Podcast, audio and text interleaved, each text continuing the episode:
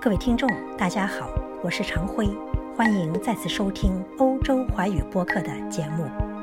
重庆，中国著名的历史文化名城，有文字记载的历史三千多年。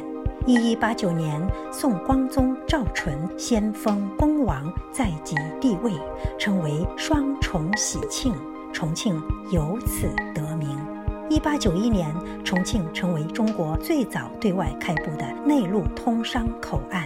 一九二九年正式建市。抗日战争时期定为国民政府的陪都。一九九七年，重庆成为中华人民共和国第四个直辖市。四月一日至五日，在中新社重庆分社的精心安排下。主播有幸与十五个国家的二十家媒体负责人一起参访了内陆开放高地重庆的九龙坡区、沙坪坝区、渝北区和两江新区。五天的活动让主播惊艳连连。正如九龙坡区委书记周勇所言：“重庆人正在行千里，致广大，千里之行始于足下。”广袤世界因而敞开了心扉，与重庆交心了。重庆从此不仅是中国的重庆，也成为了世界的重庆。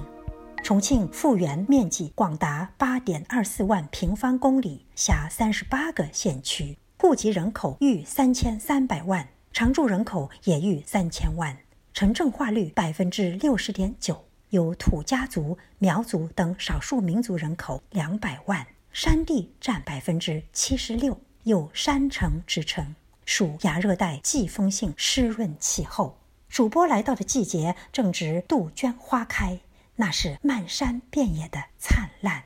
黄觉兰沁人心脾的幽香，更是令人心醉神迷。当前，重庆正推进四个全面战略部署。坚持发展是第一要务，民生是第一目标，各项事业取得新进展。重庆正在主动适应经济发展的新常态，推动经济结构转型升级，加快转换发展动力。汽车、电子信息、装备制造、消费品制造等支柱产业发展壮大，战略性的新兴产业蓬勃发展。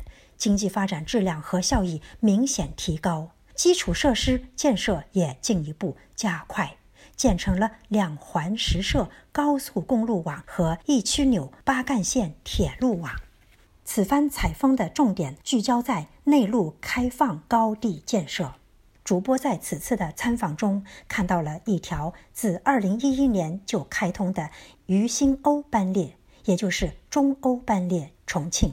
始发站在重庆，终点站在德国杜伊斯堡的中欧班列，全长一万一千公里，已基本实现了每日一班。其班次虽为全国的百分之二十，货物价值却高达百分之八十。它源源不断地将在重庆制造的笔记本电脑、摩托车配件、手机等各种货物运往沿线国家，堪称古丝绸之路的新篇章。重庆作为内陆开放高地，它的加快崛起不可思议。它正在建构航空、铁路、内河港三个交通枢纽、三个国家一类口岸、三个保税监管区、三个三合一开放平台，以长江黄金水道、渝新欧国际铁路等为支撑的开放通道。重庆还拥有巴渝文化。巴渝文化是长江上游最富有鲜明个性的民族文化之一。它起源于巴文化，是指巴族和巴国在历史的发展中所形成的地域性文化。巴人一直生活在大山大川之间，大自然的熏陶、险恶的环境练就了当地人一种坚强、坚韧和彪悍的性格，因此巴人以凶猛善战而称。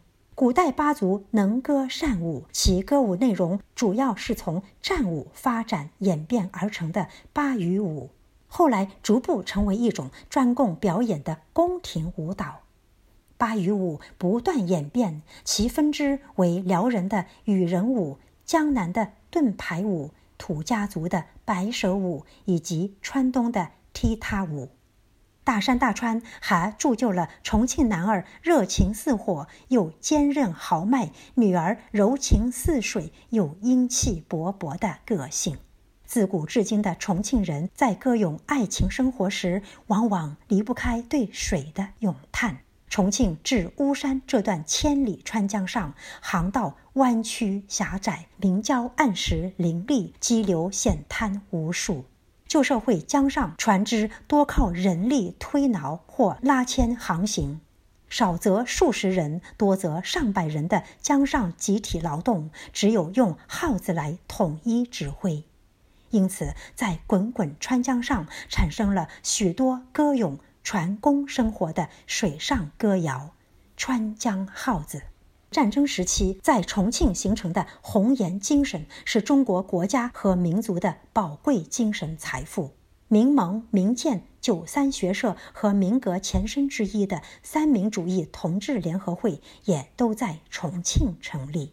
重庆成为直辖市之后，它的经济发展就已经非常显著，产业结构调整取得了积极的进展，老工业基地也焕发出了生机活力，农业、农村和现代服务业水平大幅度提升，基础设施建设明显提速，内陆开放的格局已经基本形成。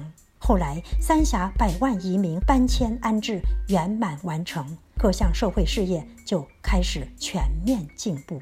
各位听众，今天的重庆到底是什么样的？请跟着主播在下面几期的节目里一起走进重庆，感知重庆，分享一个又一个属于重庆的惊喜吧。今天的节目到此结束，感谢收听，我们下次再会。